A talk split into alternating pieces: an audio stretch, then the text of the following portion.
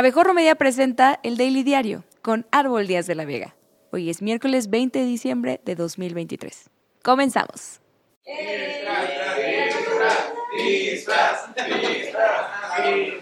¡Buen día, grupo!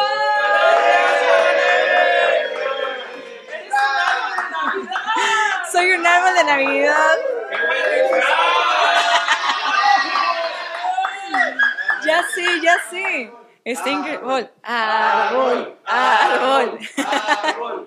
Ay, estoy muy feliz. Yo soy Árbol Díaz de la Vega y les doy la bienvenida a este, su noticio favorito, el de los mejores disfraces y caracterizaciones. ¿Cuál más va a ser? El Daily Diario. Vámonos con las noticias más importantes en México y en el mundo.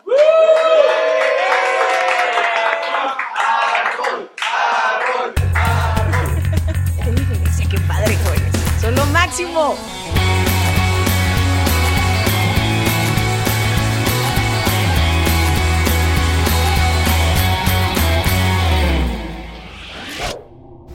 El presidente Andrés Manuel López Obrador anunció que impugnará una ley promulgada por el gobernador de Texas, Greg Abbott, que autoriza detener a personas sospechosas de haber cruzado la frontera de manera ilegal.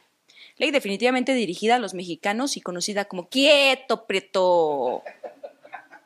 El mandatario aseguró que se están tomando acciones a nivel internacional a través de la Secretaría de Relaciones Exteriores, ya que la medida es racista, clasista y sobre todo sabotea el único proyecto económico que le ha funcionado joder al país al grado de que todos se tengan que ir y mandar remesas para mantener a flote su gobierno. Asimismo, señaló que el gobernador Abbott busca ganar popularidad y ser candidato a la vicepresidencia del Partido Republicano en Estados Unidos. La ley concede a las fuerzas del orden estatal la autoridad para detener a personas sospechosas de ingresar ilegalmente a Texas, como las que traen playera del Cruz Azul y corte de peso pluma. Las penas van desde 180 días a 20 años de prisión o sea, por la entrada ilegal. La playera y el corte los castiga directamente Diosito. Nosotros vamos a estar siempre en contra de estas medidas. Decirle a nuestros paisanos y a los migrantes que vamos a estarlos defendiendo, que el gobernador de Texas actúa de esa forma porque quiere ser candidato a vicepresidente del Partido Republicano. En otro asunto, López Obrador afirmó que México cuenta con reservas de petróleo garantizadas para los próximos 30 años, y aunque cruzando los dedos detrás de su espalda expresó su deseo de transitar hacia energías limpias, reconoció que no ocurrirá de inmediato. Destacó que su gobierno ha invertido fuertemente en la exploración de nuevos campos petroleros. A lo mejor por eso no estamos llegando a las energías renovables, se me ocurre y han encontrado reservas que aseguran el suministro de hidrocarburos, la mayoría de ellas en terrenos de sus hermanos y de los amigos de sus hijos. Bien raro. El mandatario enfatizó la importancia de ser prudentes en la extracción de petróleo para preservar este recurso. Pero si tú construyes refinerías como si fueran sucursales de Little Caesars, mi rey, ¿cuál prudencia? Hay quienes sostienen, y a mí me gustaría mucho, de que ya no se usara el petróleo, que no se usaran estos eh, recursos fósiles, recursos no renovables y que se usaran más energías limpias y se está en ese proceso, pero va a llevar tiempo. No va a ser así como se piensa. La senadora Laura Ballesteros, de Movimiento Ciudadano, propuso una reforma a la Constitución mexicana para establecer criterios más rigurosos en la designación de ministros de la Suprema Corte. Esto ya ahogado el niño, o sea, lo de que la ministra uh, le niaba tres. Tomará protesta. Ballesteros señaló que es esencial evitar que personas sin la capacidad o experiencia necesaria ocupen cargos en la Suprema Corte solo por su lealtad al presidente de la República. Ahí te hablan, mi. La propuesta incluye requisitos como tener al menos 15 años de experiencia en actividades jurídicas y excluye a quienes hayan ocupado cargos como gobernadores, dirigentes de partidos políticos o magistrados del Tribunal Electoral. Además, establece que en caso de rechazo de una segunda terna, se debe presentar una tercera propuesta con candidatos distintos a la de la primera. Pasando a otros temas, tras el asesinato de 11 personas durante una posada en Salvatierra, Guanajuato, Colectivos de jóvenes se manifestaron frente a Palacio Nacional expresando su preocupación por la falta de acción de las autoridades para protegerlos, a lo que el presidente respondió con un ¿Qué gritan, hijo? Pinches, marihuano. Los manifestantes demandaron ser recibidos por López Obrador y establecer una mesa de diálogo, cosa que resultó imposible porque, híjole, ¿qué creen? Justo se nos acaba de descomponer la mesa, pero ya llamamos al técnico. Les marcamos cuando la repare. Además, criticaron lo que llamaron la política de abrazos para los criminales y balazos para los jóvenes y denunciaron la violencia generalizada que afecta a la juventud en un país marcado por la inseguridad. Tenemos ante los ojos el sexenio más violento de la historia de México de la Revolución desde la revolución con más de 170 mil homicidios dolosos, de los cuales los jóvenes hemos puesto 60 mil muertos. De los más de 43 mil desaparecidos, los jóvenes hemos puesto más de 22 mil desaparecidos. No es posible que por el simple hecho de ser jóvenes tengamos 50% de probabilidad de que nos desaparezcan y 30% de probabilidad de que nos maten.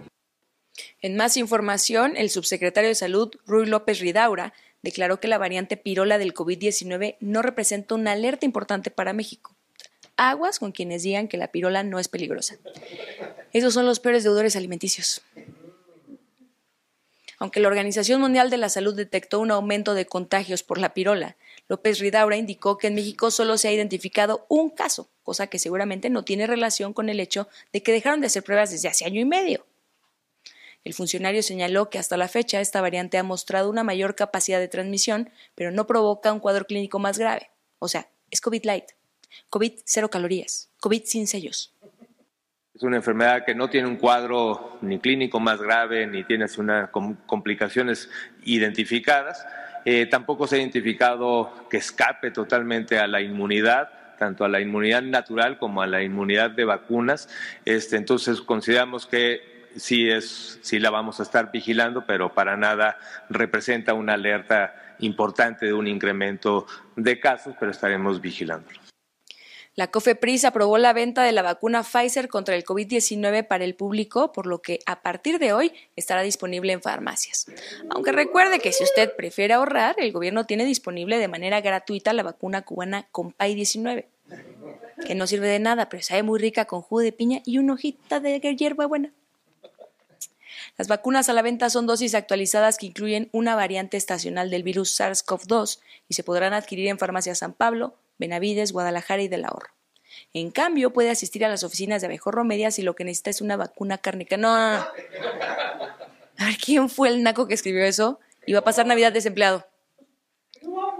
El precio de las vacunas oscilará entre los 895 y los 988 pesos. Sí, poco menos de lo que cuestan unos pingüinos en el tren Maya. Luego de que la politóloga Denise Dresser denunciara en Twitter la congestión en la Terminal 2 y el personal del aeropuerto hiciera público un detallado seguimiento de todos sus movimientos en la central aérea, incluida una foto de cuando pensó que nadie la veía y se puso a sacarle los dulces a la piñata. La Organización Internacional de Derechos Humanos, artículo 19, condenó el hecho e instó al Instituto Nacional de Transparencia, Acceso a la Información y Protección de Datos Personales, el INAI, a realizar una investigación sobre el incidente. La periodista anunció que presentará una denuncia alegando que el aeropuerto violó dos artículos de la Ley General de Protección de Datos Personales en posesión de sujetos obligados. Y también aclaró que no tiene lombrices. En temas electorales, expriistas como Alejandro Murat, Erubiel Ávila, Nubia Mayorga, Jorge Carlos Ramírez Marín y Adrián Rubalcaba anunciaron la formación de la agrupación Alianza por un pan algo que le sobre, perdón, leí mal, quise decir Alianza Progresista, con el objetivo de respaldar a la precandidata presidencial de la 4T, Claudia Sheinbaum. Aquellos que ya no se sienten identificadas, identificados con las dirigencias que nos han fallado del frente opositor, que aquí tienen los brazos abiertos y serán bienvenidas, bienvenidos a través de este frente que busca hacer bien y apoyar a la gente llevando a doctor Sheinbaum la presidencia de la República. En conferencia de prensa criticaron el papel del PRI y la forma en que se dio posiciones en la coalición PAN-PRI-PRD sin darles nada a ellos. O sea que la estrategia de Morena para deshacer al PRI es la misma que la de Mario Delgado entrando a los vestidores del Rotario, acaparar la mayor cantidad posible de miembros. Adrián Rubalcaba dijo que Xochitl Galvez solo era un títere del dirigente del PRI, Alejandro Alito Moreno, y no como Sheinbaum, que también es títere pero de López Obrador. La alianza opositora tiene una candidata que no se maneja ella, que es un títere de este grupo. Una candidata que no tiene el respaldo ciudadano y que no toma decisiones. Yo diría, pobre Xochitl, pobre Xochitl,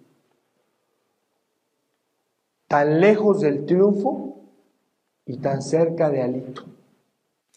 La alianza entreguista agregó que entregará a la candidata presidencial de la 4T un programa de trabajo que está bien padre y que ya hasta le compraron Crayola Cerubiel Ávila para que haga la portada. Por su parte, Mario Delgado, presidente nacional de Morena, dio la bienvenida a los expristas que anunciaron su apoyo a Claudia Sheinbaum y aprovechó para hacerle inspección de pectorales a Adrián Rubalcaba, argumentando que eso era solo el protocolo. En conferencia de prensa, el líder morenista reconoció que le sorprendió el mensaje que dieron los ex militantes del Partido Tricolor, a quienes calificó como políticos de peso, y mencionó que podrán colaborar con la Cuarta Transformación desde su trinchera. Eh, que han dicho, pues ya no estamos conformes con la ruta que tiene el PRI. ¿Y cómo van a estar conformes si el PRI está entregado a la derecha? Y que dicen, pues vamos allá, vamos más allá de eso, vamos por una agenda progresista en nuestro país. Evidentemente hay una coincidencia con el proyecto de la cuarta transformación. Y lo que más me gustó de su mensaje es que dijeron no vamos por cargos. Y entonces me permite darles la bienvenida. También informó que hoy darán a conocer el primer bloque de precandidatos al Senado por principio de mayoría relativa, mientras que el segundo bloque será público en la primera semana de enero. Mañana vamos a dar ya a conocer el primer bloque y el segundo bloque se daría a conocer en la primera semana de enero. Entonces, pedirle a los compañeros que tengan calma. Ahora, hemos decidido por instrucciones de nuestra coordinadora, nuestra precandidata a la presidencia de la República, la doctora Sheinbaum, publicar un calendario para que todo mundo tenga la certeza de cuándo vamos a dar a conocer los resultados de las encuestas. En tanto, en la otra alianza, Fuerza y Corazón por México, la jefa de la oficina Itano Señora, Kenia López Rabadán, rechazó las acusaciones de maltrato por parte de Xochitl Alves denunciadas por el ex gobernador de Michoacán, Silvano Aureoles. Después de que Aureoles anunciara su decisión de no aceptar la encomienda en el equipo opositor debido a descalificaciones por parte de Galvez, López Rabadán afirmó que la próxima presidenta de México no ha hecho comentarios sobre él. Es más, que ni lo topa. ¿Quién es ese güey todo chillón con cara de corrupto? Y destacó la importancia de la unidad para detener al actual gobierno. La precandidata a la alcaldía de Monterrey y amiga que no se ha dado cuenta que su esposo es Samuel García, Mariana Rodríguez, respondió a las críticas sobre su falta de experiencia para el cargo, afirmando que la única experiencia necesaria para gobernar es la del corazón, sin ofrecer detalles adicionales. ¿eh? La respuesta generó burlas y críticas en las redes sociales, ya que algunos consideran que la experiencia es esencial, especialmente en roles públicos. En defensa de Mariana, ella sabe perfectamente que no es necesario ser competente para gobernar, porque está casada con el mejor ejemplo de ello. Ante todas las críticas y ante todas las palabras que dicen de que no tenemos experiencia, que la única experiencia que necesitamos es la del corazón y tener... Querido Santa, te escribo como cada año, pero esta vez no es para que me traigas un perrito o que gane el América Femenil o que Luisa María Alcalde por fin me haga caso. Esta carta es en nombre de todos los mexicanos porque los últimos años han estado potentes y francamente a todos nos surgen algunas cositas para vivir mejor o cuando menos estar más tranquilos. Primero, aprovechando que se vienen elecciones, queremos pedirte una presidenta a la que sí le importe solucionar el problema de inseguridad y violencia que atraviesa este país, así de favorcito. Porque la estrategia de abrazos, no balazos, resultó en el sexenio más violento de la historia, rebasando los 160 mil asesinatos de 2018 a la fecha. Si nos traes un sistema de salud que sea mejor el que el de Dinamarca, de preferencia procura que sea uno que sí venga con medicinas incluidas, porque no estás tú para saberlo ni yo para contarlo. Pero el Conival reveló que de 2018 a 2022 en México se duplicó la población con carencia de servicios de salud. Es decir, hace cinco años alrededor de 20 millones de personas no los tenían y para 2022 la cifra se elevó a 50 millones de mexicanos. Además, el desabasto de medicamentos agrava la situación, particularmente a pacientes con cáncer. Apóyanos con eso, ¿no? Otra cosita súper importante es que nos urge, como mínimo, recuperar el ritmo de aprendizaje que mantenían las escuelas antes del COVID. Durante la pandemia se perdió el 35% de los aprendizajes. Luego las autoridades educativas cambiaron los libros de texto y ¿qué crees?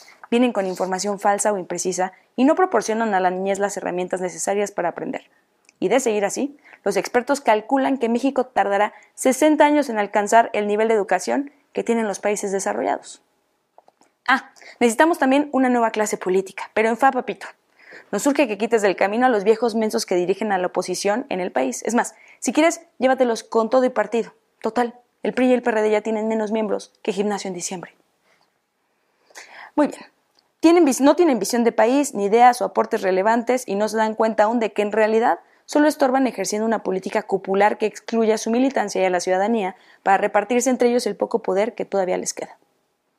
Te iba a pedir también que nos trajeras campañas políticas que solo duren el tiempo mínimo indispensable, pero es demasiado tarde, porque gracias al prócer macuspano, el proceso electoral empezó en junio de 2023. Así es. La pesadilla de verlos competir empezó cinco meses antes de lo que debía. Ahí te lo encargo para el 2030. Y bueno, eso es todo, Santa. Podría pedirte muchas otras cosas, pero escribí de rapidito las más apremiantes, porque sé que estás ocupado entregando regalos a todos los niños que se portaron bien. Esta carta nomás es de Chile. Con amor, Ale. El grupo islamista Hamas dijo este martes que jamás negociará la liberación de rehenes mientras siga la ofensiva militar de Israel en la franja de Gaza. Sin embargo, dijeron estar abiertos a cualquier iniciativa que contribuya a acabar la agresión a su gente y abrir los cruces para traer ayuda. En respuesta, el presidente de Israel, Isaac Herzog, dijo que su país está preparado para otra tregua que permita liberar rehenes y la entrada de ayuda humanitaria en el enclave palestino, pero añadió que toda la responsabilidad está en manos de Hamas. En China, un fuerte terremoto de magnitud 6.2 azotó una zona montañosa en el noroeste, dejando al menos 126 muertos, más de 700 heridos, además de viviendas, caminos y líneas de comunicación destruidas. Equipos de emergencia trabajan en la búsqueda de desaparecidos y en labores de rescate. Las personas que perdieron sus hogares se preparan para pasar una fría noche invernal en carpas en puntos de evacuación. Autoridades catalogaron el temblor como el más letal en el país en los últimos nueve años. En Islandia, el volcán Eyjafjallajökull entró en erupción, pero el que logre deseyajalayokularlo un buen deseyaculado será. No terrible eso. Eso, ahí en casita eso no era lo que tenía que leer, pero eran muchas letras juntas. Continuamos. La erupción se produjo tras una serie de sismos en la región ocurridos desde noviembre y ocurrió a unos cuatro kilómetros de la localidad de Grindavik, pero el que logre desgrandes, no, ni más, una vez fue suficiente. La evacuación previa redujo la cantidad de personas cerca del área, pero aún así las autoridades instaron a los residentes a mantenerse alejados. La periodista y escritora española Ruth Baza denunció por violación ante la policía de Málaga al actor francés Gérard Depardieu. Baza dijo que el hecho ocurrió en 1995, cuando colaboraba con la revista Cinemanía y viajó a París para entrevistarlo con motivo del estreno de El coronel Chabert en las oficinas de la productora Rossi Films. En los deportes, el presidente López Obrador entregó este martes el Premio Nacional de Deportes 2023 a la selección mexicana de béisbol, donde hizo el popular festejo del beisbolista Randy Arozarena y su esposa jugó a que ella también pertenecía, sumándose al momento, emitiendo un discurso sin sentido y echando a perder la foto para todos. Randy Arozarena González.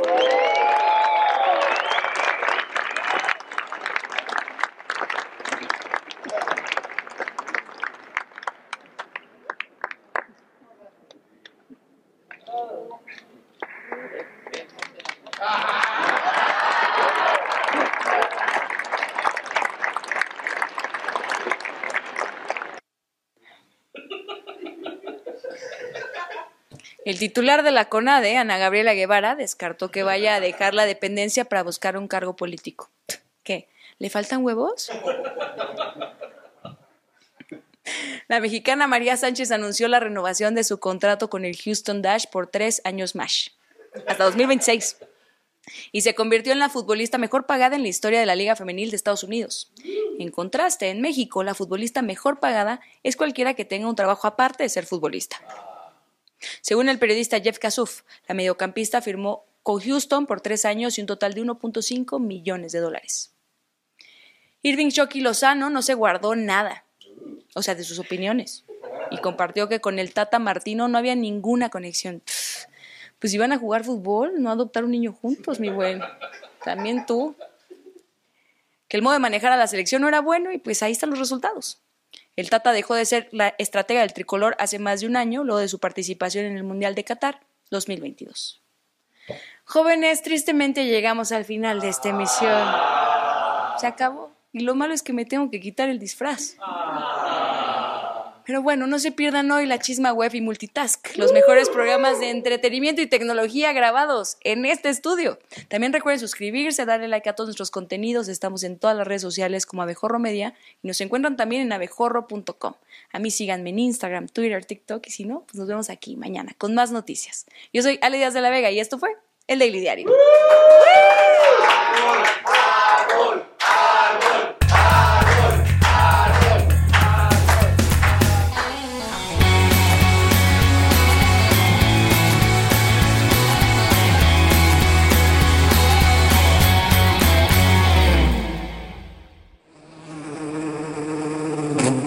Esta fue una producción de Abejorro Media. No olvides suscribirte a este podcast, darnos 5 estrellas y compartirlo. Búscanos en todas las redes sociales como Abejorro Media.